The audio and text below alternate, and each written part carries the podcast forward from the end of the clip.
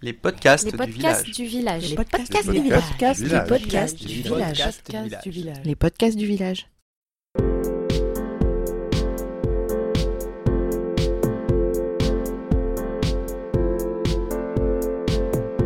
Bonjour à toutes et à tous et bienvenue dans cet épisode spécial des podcasts du village.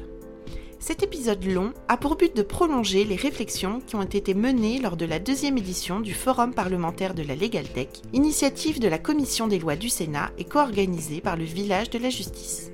Consacrée à la technologie au service des professions du droit, cette journée de débat a été riche grâce aux échanges entre créateurs de solutions de tous horizons, professionnels du droit et parlementaires.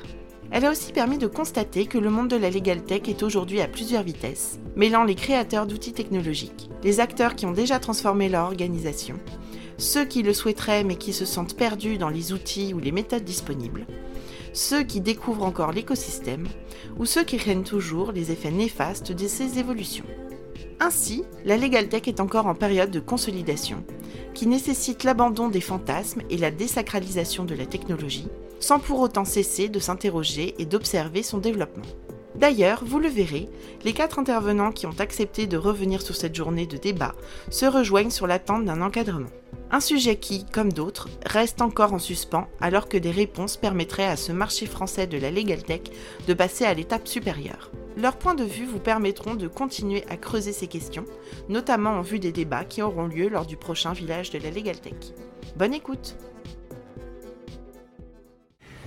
Tout d'abord, euh, François-Noël Buffet, sénateur du Rhône. Ce qui m'a le plus marqué, finalement, euh, c'est le fait de comprendre qu'en réalité, euh, tout système algorithmique portait en lui-même non pas une objectivité, mais une subjectivité. Et qu'en réalité, le système quel qu'il soit poursuivait systématiquement un objectif donné par celui qui l'avait conçu, et que selon celui qui le conçoit, évidemment, euh, le résultat peut ne pas être le même, n'est sans doute pas le même. Ce qui démontre à l'évidence, ou en tous les cas ce qui tend à prouver à l'évidence, qu'il faut presque choisir euh, son dispositif pour euh, avoir euh, la solution, ou en tous les cas l'aide que l'on souhaite. Ça, c'est la chose la plus importante, en tous les cas, euh, qui m'est apparue, que j'ai retenue de cette journée. La deuxième chose, c'est que il me semble que lorsque l'on parle de legal tech, il y a deux approches qui sont distinctes. Il y a une approche, j'allais dire presque application du numérique euh, aux procédures, entre guillemets, administratives, de démarches, qui en elles-mêmes ne posent pas de difficultés particulières. Euh, C'est finalement euh, la juste évolution des choses qui devrait rendre la vie plus facile. Mais vous avez l'autre aspect qui est celui de ce que certains ont appelé une forme d'intelligence artificielle finalement, euh, de juriste augmenté, il y a plusieurs expressions là-dessus, qui pourrait faire croire que euh, grâce à ces algorithmes, grâce à ces techniques, on serait en capacité de pouvoir dire le droit et d'avoir finalement une justice ou un système prédictif. Or, euh, laisser le seul soin à la technologie, la possibilité de dire le droit, est en tous les cas pour moi effrayant. Principalement parce que la science, quoique codifiée, n'est pas exacte, d'abord. Ensuite parce que, euh, mais là c'est plus l'avocat qui parle, euh, le procès, c'est une histoire. Alors c'est vrai que si l'on met la matière pénale à part, il est difficile peut-être, sauf par quelques statistiques, de pouvoir lui confier euh, un caractère prédictif. Le reste de la matière civile ou commerciale, ou, même administrative naturellement, fait quand même que lorsque l'on a un procès, c'est une histoire. Et, euh, une histoire, euh, bah, euh, elle se raconte, elle peut se raconter différemment. Et, c'est toute, c'est toute la notion de vérité judiciaire qui est bousculée. Car la vérité judiciaire n'est pas forcément la vérité.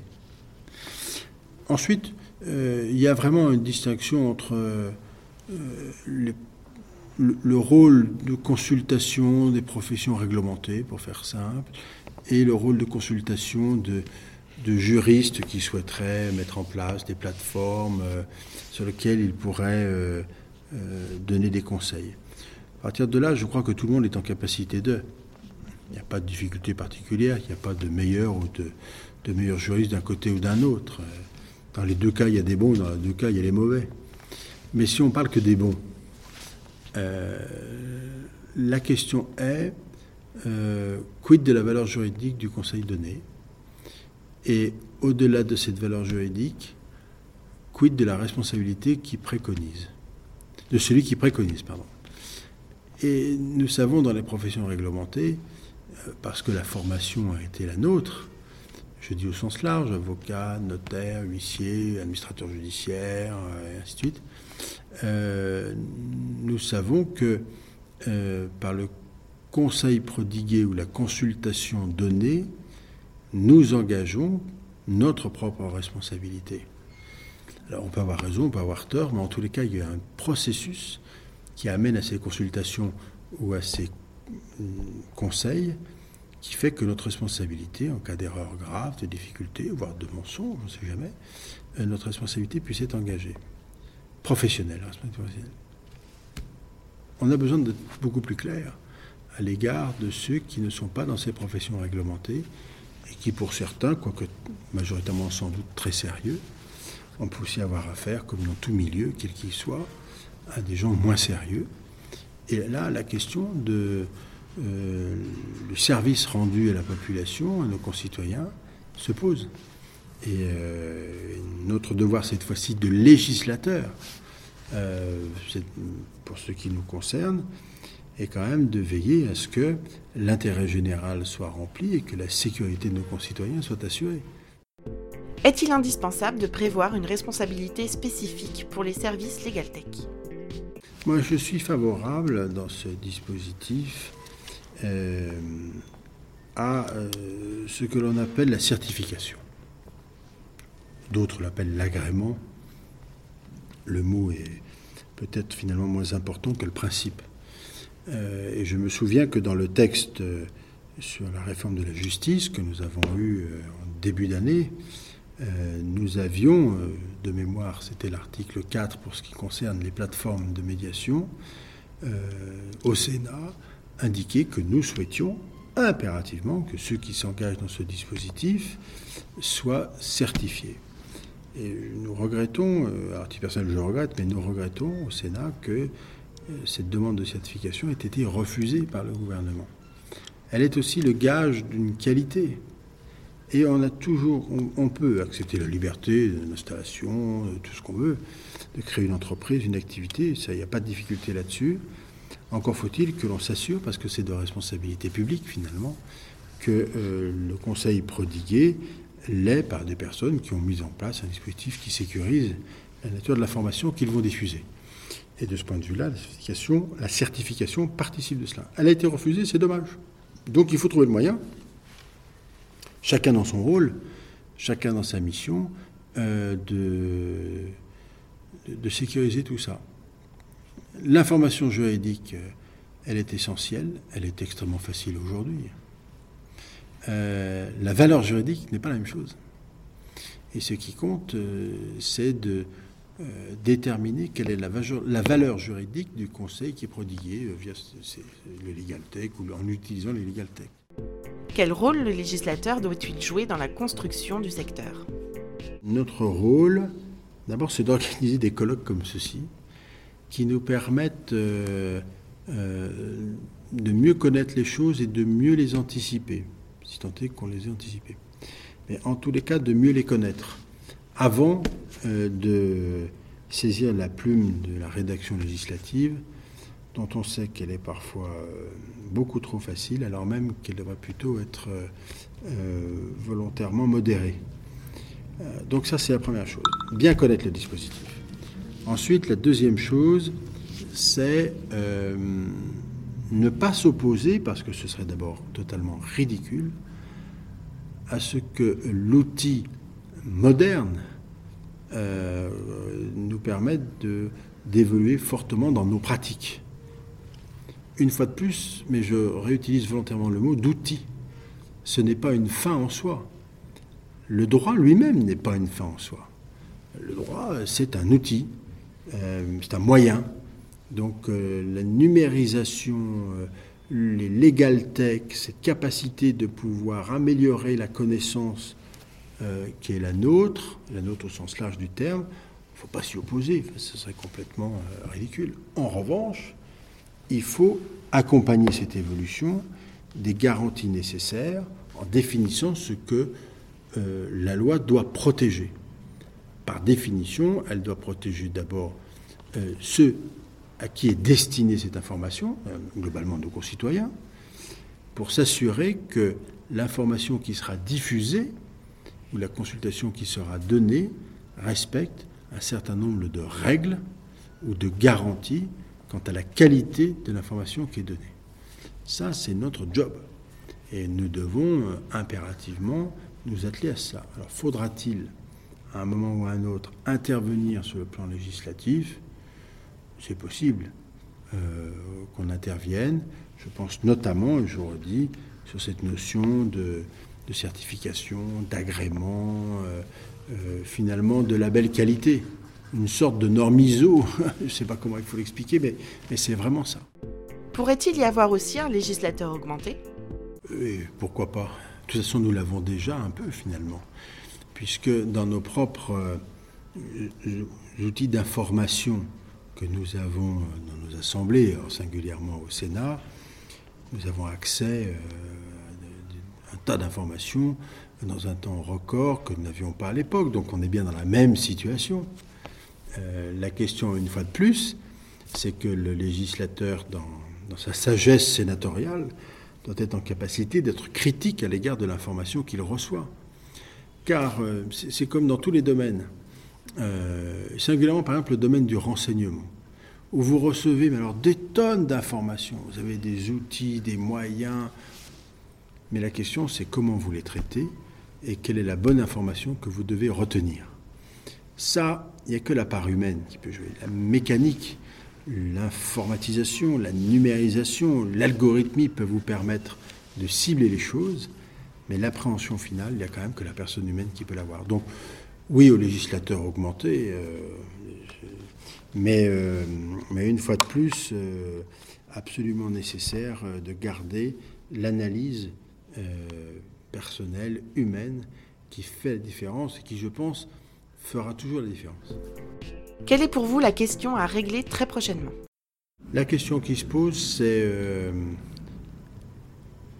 organisons bien la distinction de ce qui relève effectivement, un, de la numérisation pure, euh, de ce qui relève du juriste augmenté, c'est-à-dire de la capacité que nous donnent les, algorithmes à traiter un certain nombre d'informations. Vraiment, euh, c'est là-dessus et informons au maximum les gens ou les personnes, ou tout le monde en fait, euh, que l'algorithme, au départ, il, pas, il est subjectif. Donc ayons la connaissance de cette subjectivité pour mieux apprécier la situation. Et puis il y aura un troisième sujet qui, à mon avis, il faudra aborder euh, sans trop tarder non plus, c'est la sécurisation de l'ensemble de ces informations. Euh, parce que finalement, euh, tous les intervenants, quels qu'ils soient, vont porter ou sont les gardiens de milliers, peut-être de millions d'informations, plus ou moins importantes, voire parfois stratégiques, et que là, il faut impérativement s'organiser pour protéger cette manne d'informations qui peut être utilisée à d'autres fins qu'à de bonnes choses.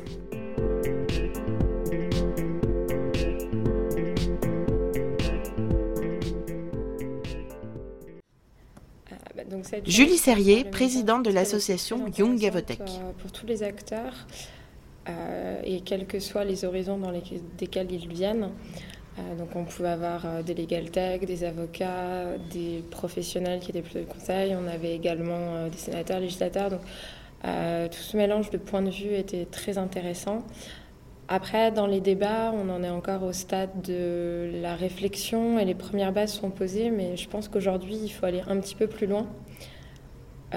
que les avocats, les justiciables et que l'environnement en fait est en demande de réponses et aussi d'un cadre un peu plus sécurisé pour bah, développer et entreprendre ces solutions.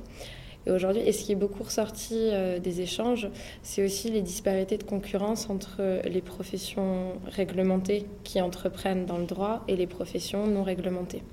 Parce que la réponse est une charte euh, ou une labellisation. Peut-être il y en a déjà une qui est en place et qui a été euh, notamment mise en place par, par Open Law, mais c'est une pas une certification, c'est une charte avec une, adhésion volontaire. Donc aujourd'hui, je pense que tout le monde est en demande d'un cadre un peu plus posé. Et là où il y a un intérêt dans, le cadre de ces débats parlementaires, bah, c'est de voir que le législateur se saisit de la question et euh, souhaite réfléchir en entendant tous les points de vue. Et en ce sens, c'est très intéressant. Quelle réponse attend une association comme la vôtre en termes de Legal Tech?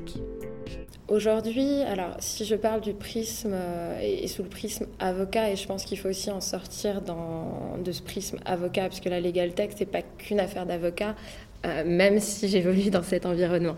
Euh, sous le prisme avocat, la déontologie, par exemple, elle peut être une grande force, euh, mais elle peut aussi être un frein à l'entrepreneuriat, puisqu'on n'a pas les mêmes obligations que les legal tech de non-avocats.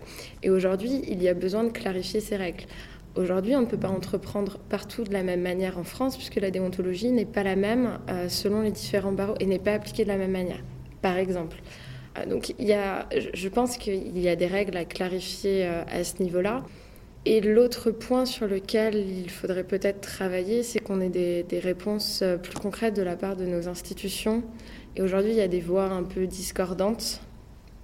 Et ce n'est pas évident quand on est un jeune futur avocat euh, de savoir ce qu'on peut faire ce et ce qu'on ne peut pas faire. Aujourd'hui, on a quand même la chance d'avoir des incubateurs.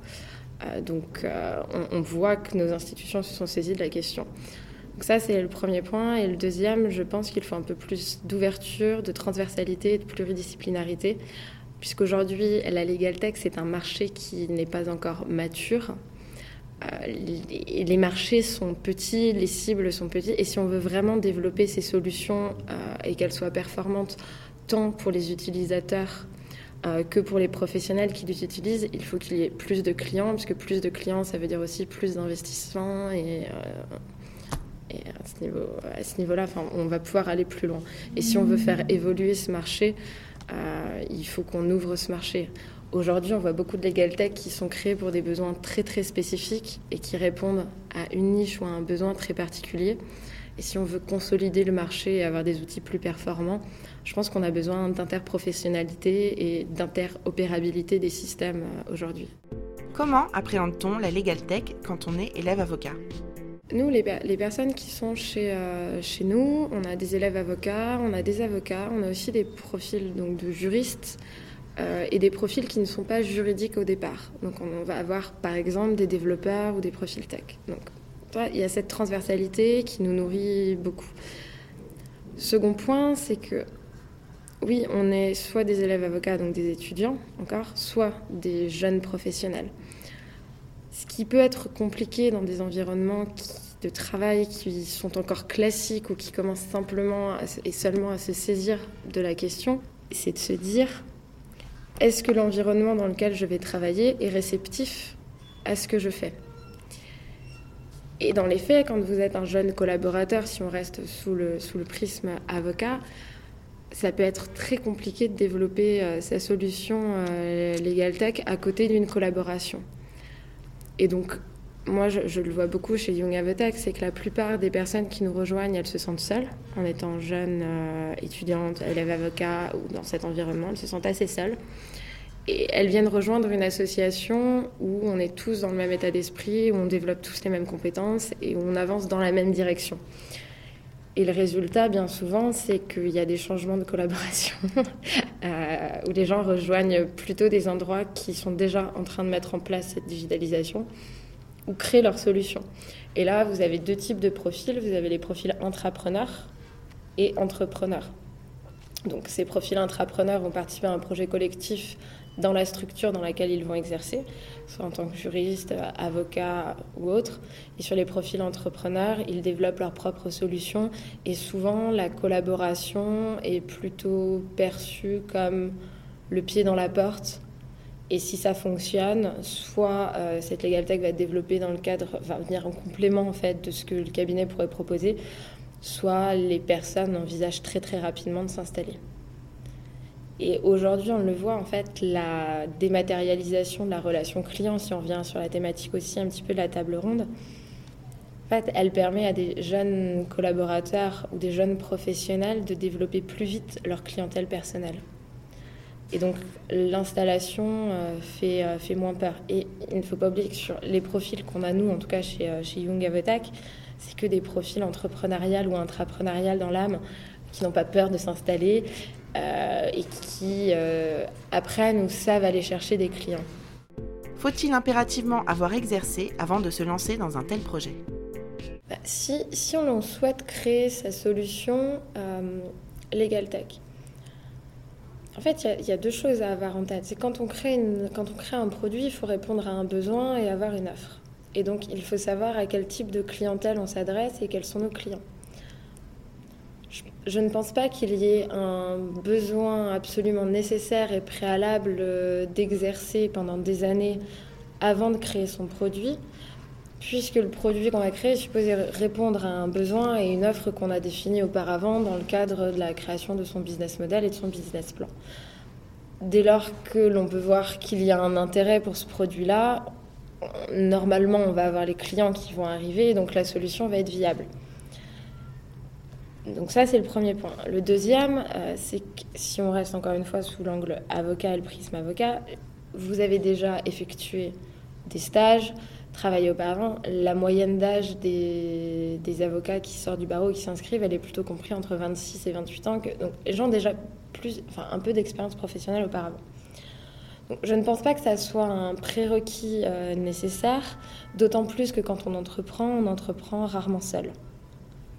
Et on le voit bien souvent dans les équipes euh, qui peuvent se constituer. C'est qu'il euh, va y avoir un mix de compétences avec des gens avec un peu plus d'expérience, des compétences euh, transverses, annexes. Ce n'est pas forcément, enfin, à mon sens, ce n'est pas forcément nécessaire d'avoir exercé en tant que collaborateur auparavant, dès lors qu'on est dans la démarche entrepreneuriale et qu'on est dans la démarche de création d'une start-up, puisqu'une Legaltech, c'est une start-up comme une autre. Après, là où il y a un intérêt d'avoir quand même exercé un peu auparavant, bah, c'est qu'on a peut-être déjà un peu plus de réseau et qu'on va peut-être mieux euh, pouvoir identifier euh, les besoins. Et à mon sens, dès lors qu'on s'inscrit dans la démarche entrepreneuriale et la démarche euh, que font toutes les startups et dans ce processus de création, il n'y a pas besoin d'avoir exercé pendant dix ans dans un cabinet d'avocats pour créer sa Legal Tech. Après, la difficulté que moi je perçois dans l'environnement legal tech à titre général, et je parle pour les professionnels qui développent leurs solutions, c'est que vous vous retrouvez avec une double casquette. Celle de l'avocat et de l'entrepreneur, celle de l'huissier et de l'entrepreneur, celle du notaire et de l'entrepreneur, etc. Et ces doubles casquettes, elles peuvent être très difficiles à tenir parce que bah, vous avez votre clientèle euh, classique et puis vous êtes sur le développement d'un projet. Et tout le monde le dira, euh, c'est très difficile de créer une, une, société sans être à temps plein dessus. Donc, pour moi, c'est la difficulté principale en fait. Quelle est pour vous la question à régler très prochainement à, à mon sens, il y a un point principal qui est celui de l'interopérabilité des systèmes et des solutions. Parce qu'aujourd'hui, en fait, la, quand on développe un outil euh, Legal Tech, ça nécessite des identifiants de connexion, de se connecter sur, euh, sur ces systèmes. Et ces systèmes, en fait, il n'y a pas ou peu d'opérabilité qui est permis avec les systèmes déjà existants. Donc l'intégration est très difficile. Et il faut être réaliste. Demain, vous allez voir une direction juridique ou un cabinet d'avocats. Il va peut-être commencer par utiliser un outil. Mais quand il va falloir qu'il en utilise 15 pour répondre à 15 besoins différents et que ça nécessite 15 identifiants et 15 connexions et différentes plateformes, c'est très compliqué. Et je pense que tant qu'on n'aura pas résolu ce problème euh, d'interopérabilité, ça va être compliqué de faire émerger un véritable marché et de le maturer. Donc ça, c'est le, le premier point. Et le second qui découle ou pas du premier, c'est que bien souvent les solutions, elles n'ont pas été conçues en fait du point de vue de l'utilisateur et elles manquent cruellement d'expérience utilisateur qu'on appelle l'UX.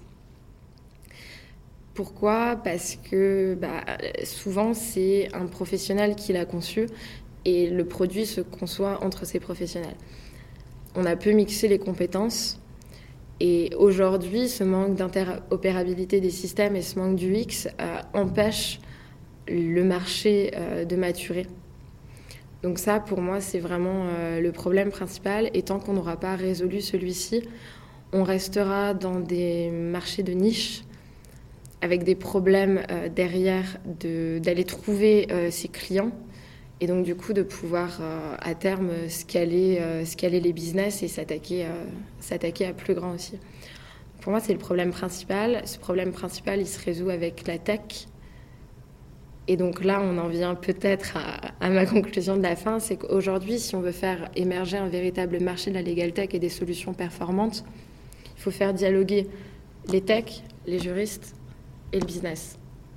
Et ce dialogue-là euh, n'est pas encore fluide. Et je pense que c'est un, des, un des challenges auxquels on va être confronté ces prochaines années, d'avoir des juristes qui sont capables de comprendre les enjeux technologiques, une solution et pas juste de dire je veux ça, ça, ça, ça, ça. Et d'avoir des techs qui sont capables de transcrire en code euh, ce que euh, les juristes ont besoin et de les penser de ce, de ce point de vue de l'utilisateur. Donc pour moi, donc à mon sens, c'est un des plus grands défis. Et peut-être l'autre défi auquel on va être confronté, c'est que comme tout produit, pour être utilisé, il faut qu'il y ait de la pédagogie, il faut que les gens soient capables et les clients soient capables de les utiliser.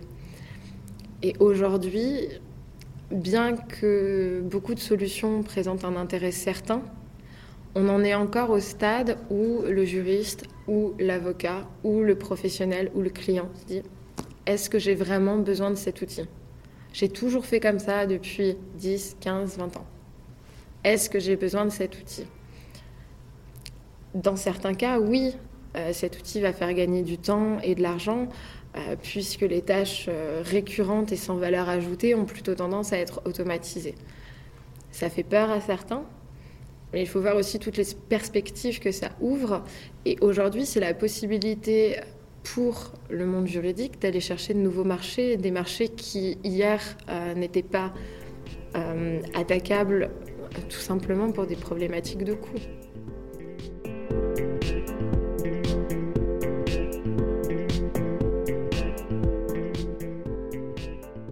Ce que j'ai bien aimé dans la, diversité. Nicolas Béra, directeur de l'innovation de l'ex-base. Une table ronde à laquelle j'ai fait partie, c'est justement on a des points de vue qui peuvent être totalement convergents, notamment au niveau euh, des politiques euh, d'open data euh, sur les décisions de justice. Parce qu'en fait, au niveau des legal tech ou au niveau de l'édition juridique innovante, puisque je rappelle que l'ex-base est à la fois un éditeur juridique et une legal tech, on a des points de vue qui sont totalement convergent, puisque euh, si on veut créer des nouveaux produits, des nouvelles fonctionnalités sur ces produits, faire de la justice euh, prévisible, dans le sens où on réutilise justement des corpus immenses de décisions de jurisprudence pour pouvoir inférer des statistiques, euh, pour pouvoir inférer des modèles à partir de décisions de justice, on va dire, qui sont homothétiques, sont semblables sur un thème, sur des mots-clés, sur des montants, enfin sur plein de choses, il nous faut justement la masse des décisions. La masse des décisions, aujourd'hui, on publie chez l'Exbase près de 5 millions de décisions de jurisprudence. Euh, chaque année, euh, on accroît la masse d'à peu près 200 à 250 000 décisions, voire 300 000 les bonnes années. Euh, alors qu'on sait très bien que par ailleurs, euh, les premières instances, tous les tribunaux de première instance délivrent entre 2, 3 ou voire 4 millions de décisions par an. En plus, on a les moyens maintenant de passer à l'échelle, de pouvoir gérer cette volumétrie de décisions euh, sur nos bases de données, avec les couches de réseau de neurones, avec les calculateurs et toute la puissance qui est induite derrière. On est capable aujourd'hui de traiter et de délivrer des produits sur l'ensemble de ces décisions. Alors oui, là il y a un point de vue convergent, c'est l'ouverture de l'open data des décisions de justice pour l'ensemble des acteurs et que le meilleur gagne, que les meilleurs gagnent, parce que je pense qu'il y a de la place pour beaucoup de monde dans ce domaine-là. Euh, en revanche, je comprends aussi tout à fait, et ce point-là a été abordé, à mon sens, pas nécessairement assez. Je comprends aussi tout à fait qu'on veuille édicter des garde-fous. Euh, ces garde-fous, ils tiennent évidemment, euh, et c'est lié là au règlement général sur les données personnelles, la protection des données, euh, au respect de la vie privée des personnes physiques, voire des professionnels du droit. Et chez l'Exbase, d'ailleurs, on développe et on produit maintenant l'ensemble de nos décisions de jurisprudence au travers justement d'une couche de réseau de neurones qui est capable d'aller reconnaître, comme je le disais, des personnes physiques à anonymiser, leur date de naissance, si elles sont mentionnées, leurs adresses, évidemment, euh, on est capable de distinguer euh, une personne physique anonymisée avec un professionnel euh, de justice, type un juge, un rapporteur, un greffier, évidemment les conseils des parties, les experts. Cela, on pourra les traiter au besoin en fonction de ce que la réglementation nous dira de faire.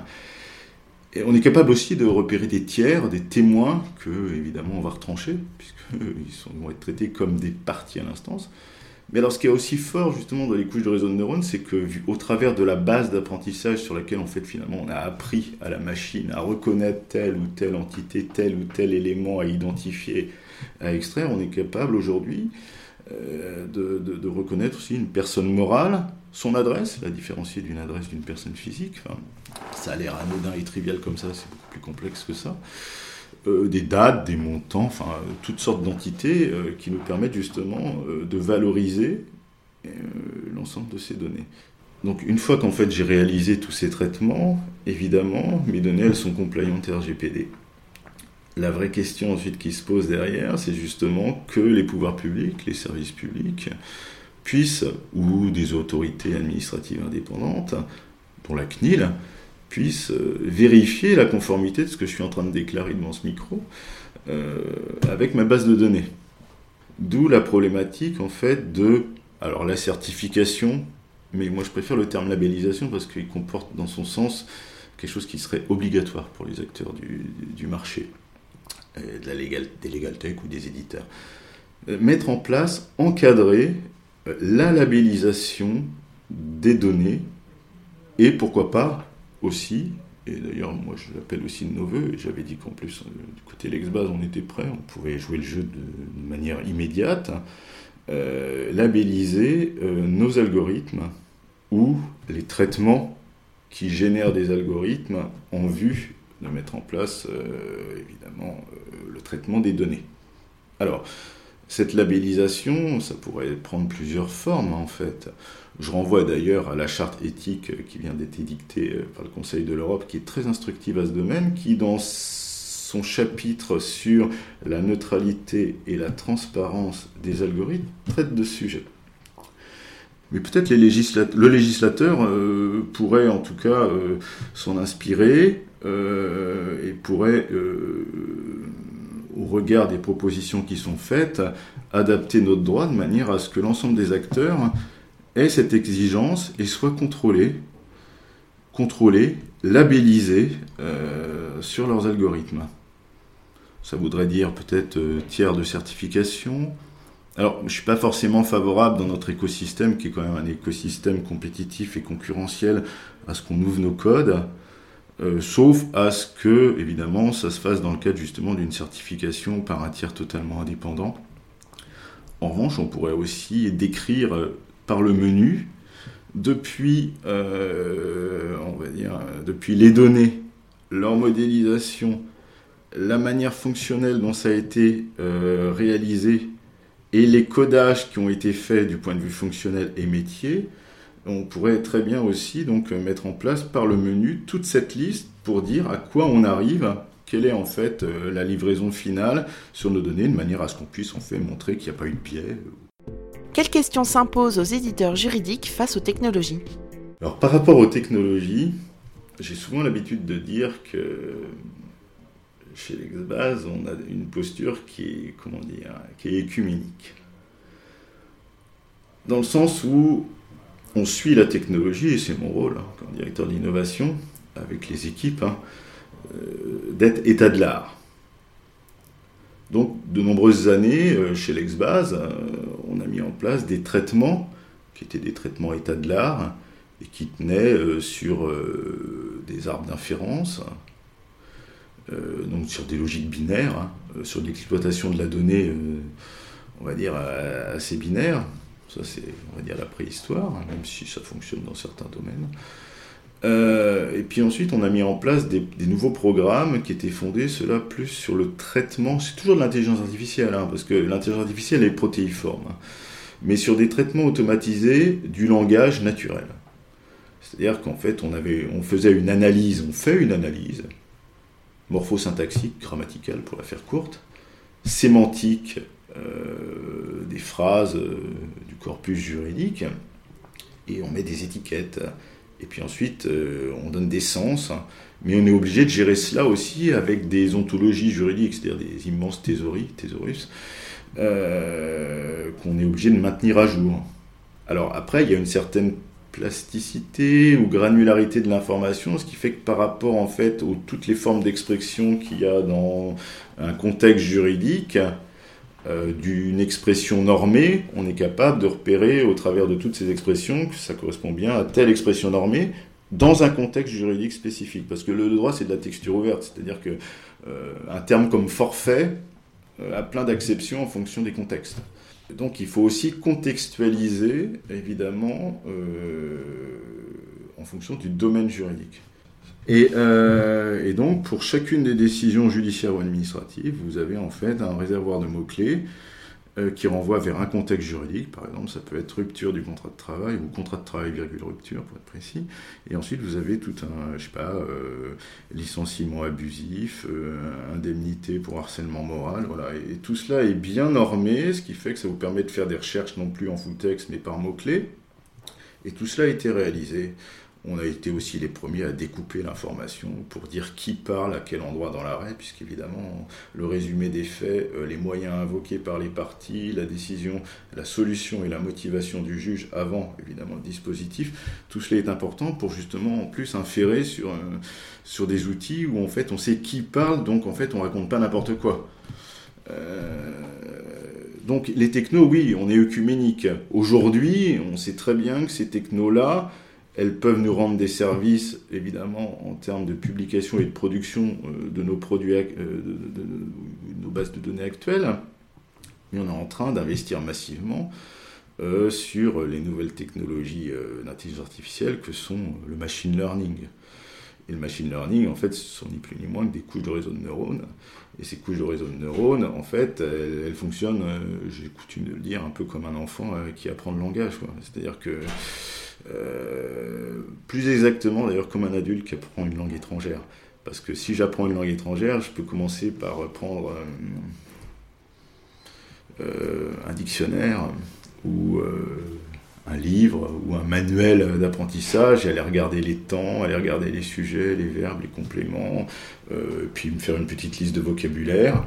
Et ensuite, si je vais m'immerger dans le pays en question, Là, pour le coup, là, je vais agir comme. Euh, enfin, le, réseau, de neurones va agir comme moi. C'est-à-dire qu'une fois que j'aurai appris une certaine partie, euh, on va dire, de manière explicite, je vais être capable d'inférer sur l'implicite. C'est-à-dire je vais reconnaître des mots, je vais reconnaître des bouts de phrases, et dans le contexte et in situ, je vais être capable de comprendre que tel nouveau mot que je ne connaissais pas veut dire cela ou cela, justement, et ensuite, euh, peut-être en posant une question ou en regardant par rapport à un autre élément de la phrase, je vais comprendre qu'en fait, finalement, je vais désambiguiser, je vais dire c'est ça. Le réseau de neurones, il fait la même chose, en fait. Donc, pour l'anonymisation, comme j'en parlais tout à l'heure, il fait la même chose. Euh, pour euh, tous les projets qu'on veut mener aussi en termes, justement, euh, d'aide pour les professionnels du droit, et notamment par tous nos outils qui vont faire de l'aide à la décision du point de vue statistique, là, on est en train, évidemment, d'utiliser les réseaux de neurones.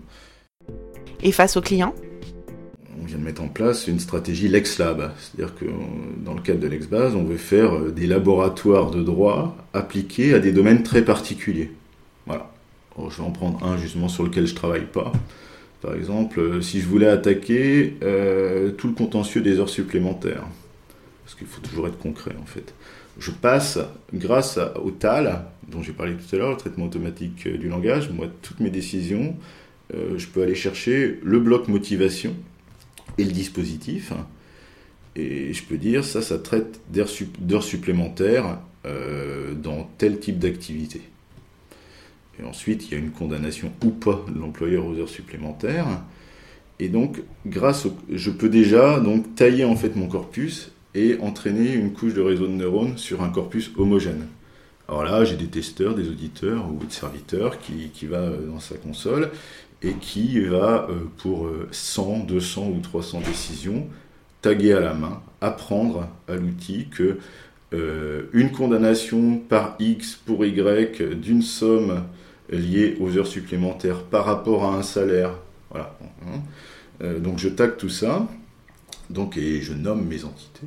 Et par rapport à ça, en fait, ensuite, je passe 10 000, 20 000, 30 000, 40 000, 50 000 décisions de justice. Et par rapport à ma base d'apprentissage, en fait, la couche de réseau de neurones va me faire des propositions.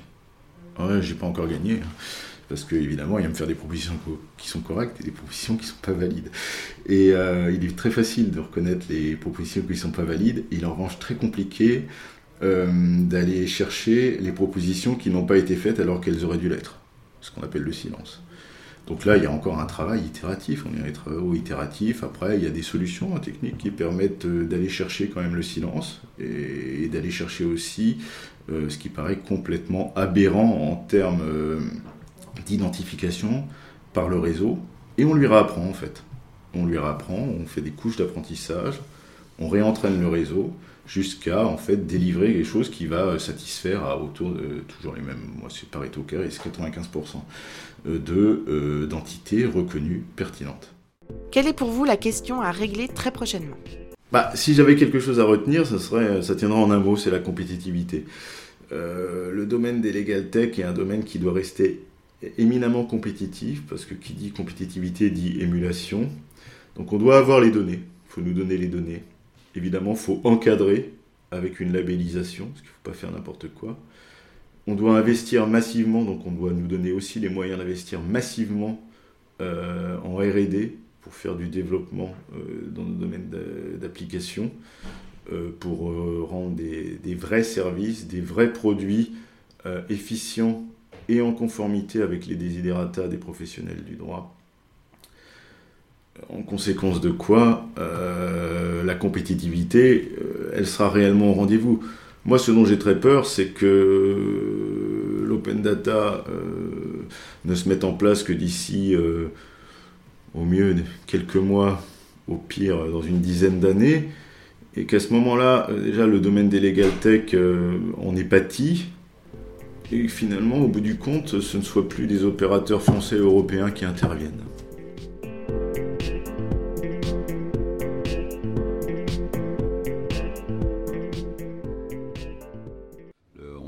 Souvent à réunir Thomas Saint-Aubin, directeur général de Séraphin Légal. Le droit, euh, les legal tech et, euh, et puis les, les, historiques, les éditeurs. C'est beaucoup plus compliqué d'avoir un dialogue avec les parlementaires et donc euh, une deuxième édition qui a permis effectivement de, donner la parole à notre écosystème, composé effectivement de, juristes, d'entrepreneurs, etc. Et puis d'avoir effectivement un, dialogue un peu plus pacifié, parce que l'an dernier on était avant la loi euh, justice 21e siècle, donc il y avait vraiment une grosse attente du législateur pour comprendre les enjeux, pour, euh, pour ensuite réguler, légiférer. Et là on avait l'impression qu'on était quand même beaucoup plus sur le temps d'après, après ce texte, pas tellement finalement sur la mise en œuvre euh, du texte en lui-même, parce que moi j'ai un un peu déçu parce qu'effectivement, comme souvent en France, euh, on vote une loi et à peine est-elle votée qu'on l'oublie. Il y a quand même un certain nombre de, dispositions qui méritent euh, d'un accompagnement à la mise en œuvre, par exemple sur tout ce qui concerne la, certification, euh, la labellisation des legal tech. Mais par contre, c'est l'occasion en fait d'entendre les réticences de chacun, les angoisses, les inquiétudes, les positions aussi respectives des différentes institutions, des représentants des institutions. Dans la dernière table ronde, donc très intéressant pour l'entrepreneur Legal Tech que je suis euh, d'avoir un peu ce pouls à un instant T. Très différent du forum de Legal Tech qui est plus le moment de, euh, sur le fond, sur l'innovation, l'état de l'art. Là on est plus sur le, le pouls, le contexte politique, les, la prise de parole officielle des institutions. Et je pense que dans le paysage, ce moment du mois de juillet est très important. Quelle est maintenant l'étape d'après? Bah, Finalement, cette histoire de, de, régulation, de labellisation, de certification, ça fait quand même quelques années qu'elle dure. pendant ce temps, les, les Américains avancent, on les voit arriver en Europe. Euh, c'est vrai qu'on euh, voit que certaines institutions, certaines professions ne sont pas encore du tout à l'aise avec la legal tech. On, on assimile encore parfois la legal tech aux start-up du droit, alors qu'effectivement, moi je mange de l'autre côté. Euh, c'est toutes les technologies appliquées au droit, qu'elles soient créées par des éditeurs, des avocats, peu importe. quand je vois que certains veulent encore que des legal tech soient détenus au niveau majoritaire au niveau euh, capitalistique euh, par des du droit, je pense qu'on ne va pas aller loin tant qu'on a des positions aussi rétrogrades. Euh, alors que des Américains arrivent, où ils sont des structures parfois alternatives, où ils mélangent des ingénieurs, des avocats et des investisseurs, il faut absolument que nous, nous puissions régler une bonne fois pour toutes ce problème de la régulation qui est importante. L'écosystème lui-même la, demande. On avait fait un premier pas en 2016 avec la charte éthique du marché droit en ligne. Euh, mais c'est vrai que maintenant il faut aller plus loin puisque la technologie a progressé. Euh, la séparation entre information et conseil, elle est remise en cause, il faut le dire. La Legal Tech produit de l'information personnalisée. Et effectivement, il y a un certain nombre de, consommateurs du droit euh, qui vont parfois se contenter d'une information personnalisée. On est au-delà de l'information, on est en deçà du conseil, mais il faut pouvoir réguler. Et on a quelques pistes, on a effectivement ce qui était dans la loi, ce qui a été, ce qui a été voté. Euh, nous, par exemple, sur le Legal Tech Store, on a essayé de recenser des critères avec euh, la FJE, par exemple, sur euh, quels sont les critères sollicités par les directions juridiques. Et puis, pour aller sur le fond du sujet, effectivement, il y a des questions de déontologie qui se posent, de idéontologie. Donc ça, c'est quelque chose peut-être à développer en commun, de reprendre un certain nombre d'obligations qui concernent le, fait de, développer des services juridiques en ligne et en même temps, il ne faut pas oublier que les legal tech, les entreprises, les éditeurs de logiciels en SaaS, quand elles rentrent dans les grandes entreprises, et notamment dans le CAC 40, elles ont des exigences qui vont parfois bien au-delà euh, du seul corpus de la déontologie. Euh, je, pense à toutes les normes de la compliance, du RGPD, de la sécurité, qui sont parfois des normes très très exigeantes. Et euh, c'est vrai que c'est sans doute un mix des deux entre la, la, problématique de l'idéontologie et euh, les problématiques de compliance qu'on exige de tout éditeur aujourd'hui en SaaS, surtout lorsqu'il traite des données juridiques qui sont euh, des données sensibles. Quelles questions se posent encore les professionnels lors d'un accompagnement? On sent quand même que 2019 a été l'arrivée des entreprises et des grandes entreprises dans la legal tech, puisque un certain nombre ont obtenu des budgets ou en tout cas ont, compris euh, qu'il fallait digitaliser les directions juridiques.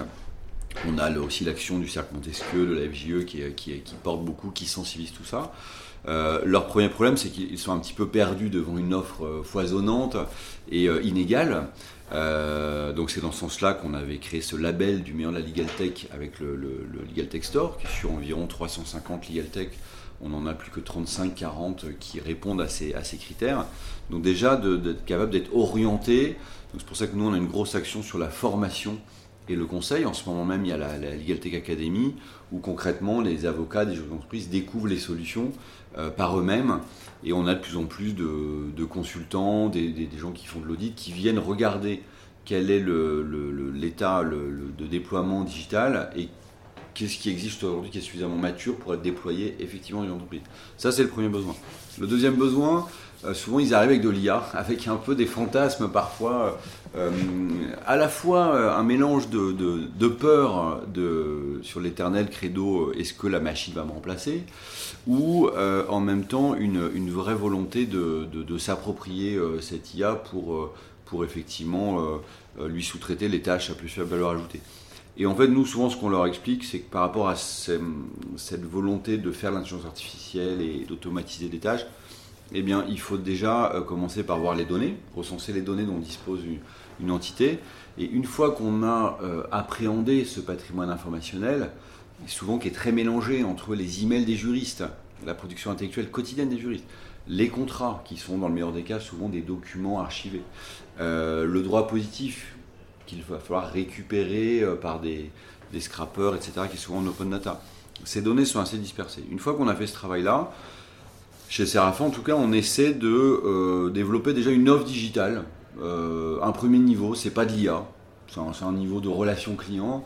Euh, on en a beaucoup parlé dans la table ronde. Si je suis une direction juridique, ça va être la présence de l'ADJ sur l'intranet, parce que souvent sur l'intranet, il n'y a pas la rubrique juridique, il n'y a rien. Donc on commence par regarder ce qu'elle peut mettre en œuvre. Si c'est un avocat, c'est son extranet vers les clients. L'avocat, parfois, il n'a pas encore de site internet, alors l'extranet, c'est compliqué. Et en fait, là, c'est le même besoin. C'est ce qu'on voit souvent arriver, c'est un premier petit euh, legal bot, euh, l'assistant en fait du juriste qui va poser les questions qu'il pose d'habitude et puis qui va qualifier la demande. Donc soit il va orienter en interne vers le bon juriste, soit il va générer une première réponse, un premier document. Soit ça va être un peu de la rectech, ça va être de la, l'auto-évaluation par rapport à un cadre juridique donné. Ensuite, l'activité, la production juridique elle-même, les actes, euh, des générateurs de documents, des générateurs de contrats, euh, où le juriste reprend la main. Parce que souvent, on se rend compte aussi que le juriste, euh, au lieu de, laisser des templates qui vont circuler dans l'entreprise et des opérationnels, des commerciaux qui vont modifier les clauses, bah, au moins quand il a son générateur de contrat, il a la main sur les, clauses, il les met à jour, et quand il les met à jour une fois, il les met à jour tout le monde. Ensuite, on va trouver effectivement des, des, tickets, un petit peu comme les directions informatiques, où euh, j'ai besoin d'avoir une réponse sous 48 heures, 72 heures ou une semaine.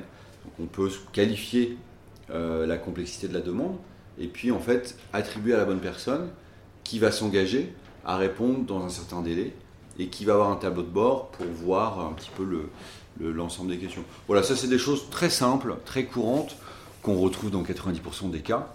Et du coup, nous on a développé un socle technologique euh, pour répondre à ces cas les plus courants, puisque comme on fait la Legal sur mesure, au bout d'un moment, on était obligé de, de monter à l'étagère un socle techno pour répondre aux cas les plus courants en relation client.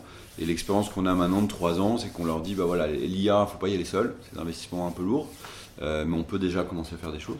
Par contre, il y a des choses très simples qui changent très vite le quotidien des juristes et de leurs clients, qu'ils soient internes ou externes.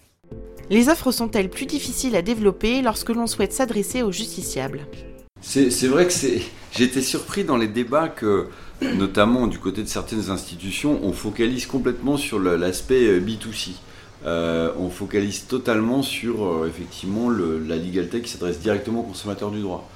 Euh, de ce que je connais de mon écosystème, à 90%, le, chiffre d'affaires généré, aujourd'hui, il est vers les professionnels du droit, hein. il est vers les directions juridiques, vers les avocats eux-mêmes. Donc c'est presque un non-sujet. Quelques-uns ont pris des positions sur les grands moteurs de recherche parce qu'ils ont été les premiers à arriver. Donc cela, effectivement, tant mieux pour eux. Hein. Euh, mais euh, finalement, c'est assez rare. Et on est plutôt à s'adresser directement aux professionnels du droit. Le, marché est là. Donc, euh, et, alors, il y a, et au sein de la relation client, dans ce marché B2B de la relation client, il y a un phénomène qui est assez étrange, c'est qu'il y a d'un côté les directions juridiques qui créent un peu leur extranet, leur outil de relation client, pour effectivement gérer les relations avec tous leurs avocats leurs juristes, voilà, pour avoir euh, la maîtrise de la donnée, des appels d'offres, et puis d'avoir effectivement ce, canal, cette discussion pour mutualiser. Et de l'autre côté, on a des avocats qui créent aussi leur, euh, leur propre extranet pour avoir euh, une offre digitale envers tous leurs clients. Et c'est vrai que c'est un peu la, veillée d'armes. Je vois par exemple, on sentait que le, les, gens du Conseil national des barreaux euh, qu'on fait une excellente plateforme sur euh, l'avocat.fr, qui est souvent vue comme la première Legaltech française. Le problème de cette plateforme, c'est que le, consommateur ne va pas pouvoir générer d'actes, contrairement à la Legaltech, et que quand je suis une entreprise, bah, je ne vais pas les solliciter directement 6, 8, 10, 15 avocats sur leur plateforme. C'est moi, si je suis un grand groupe, qui va directement dans, mon instance euh, numérique, c'est moi qui vais faire un appel d'offres vers l'ensemble de mes avocats, c'est moi qui va vouloir mutualiser les legal opinions, c'est moi le client. Donc en fait, forcément, ce qu'il ne faut pas oublier, c'est que la tech, et même la déontologie, d'ailleurs ça a souvent été un débat, elle est au service du client du droit.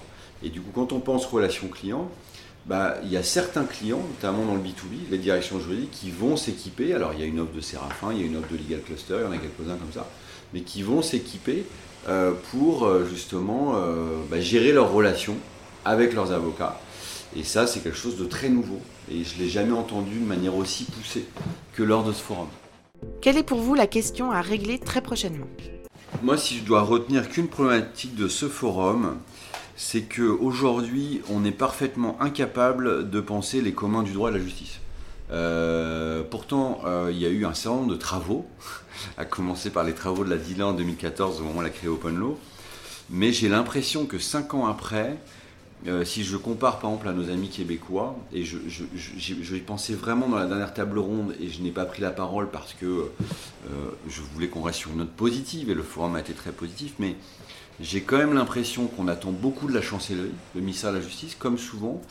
Le ministère de la Justice ne peut pas tout faire, parce qu'il est le ministère du droit quand ça arrange les juristes, mais quand c'est compliqué, on a tendance à lui renvoyer la balle. Et aujourd'hui, ben, on voit bien que euh, quasiment toutes les professions sont en train de, développer leur offre, les institutions sont en train de développer leur offre, sont en train d'accompagner cette digitalisation. Malheureusement, on a d'un côté un ministère qui pense à son système d'information, on a d'un côté les professions qui font leur RPV-A, RPV-H, RPV-N, sans forcément d'interconnexion entre elles. Et puis on a de l'autre côté des legal tech qui vont beaucoup plus vite, qui sont beaucoup plus agiles et qui peuvent lever des fonds, etc.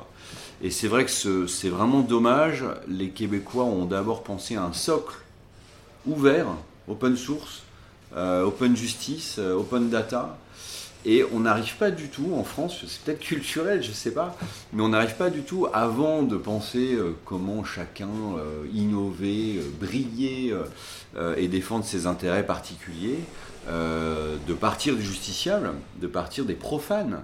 Et cette personne qui a besoin d'accès au droit, à la justice, qu'est-ce qu'on pourrait déjà mettre en commun pour répondre à ce premier niveau d'œuvre? Et ça, on en est vraiment incapable. Moi, j'ai essayé de monter le consortium e-justice euh, aujourd'hui, je ne suis pas loin de l'arrêter, puisque euh, la porte reste fermée à la chancellerie.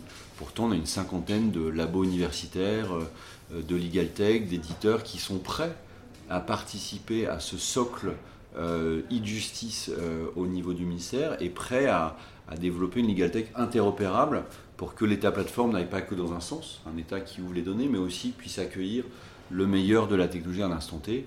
Et je trouve, et si j'étais euh, moi euh, du côté des professions de droit, je serais très vigilant à ce que mon, institution, ma, représentation, ne dépense pas de l'argent, ne refasse pas ce qui existe déjà.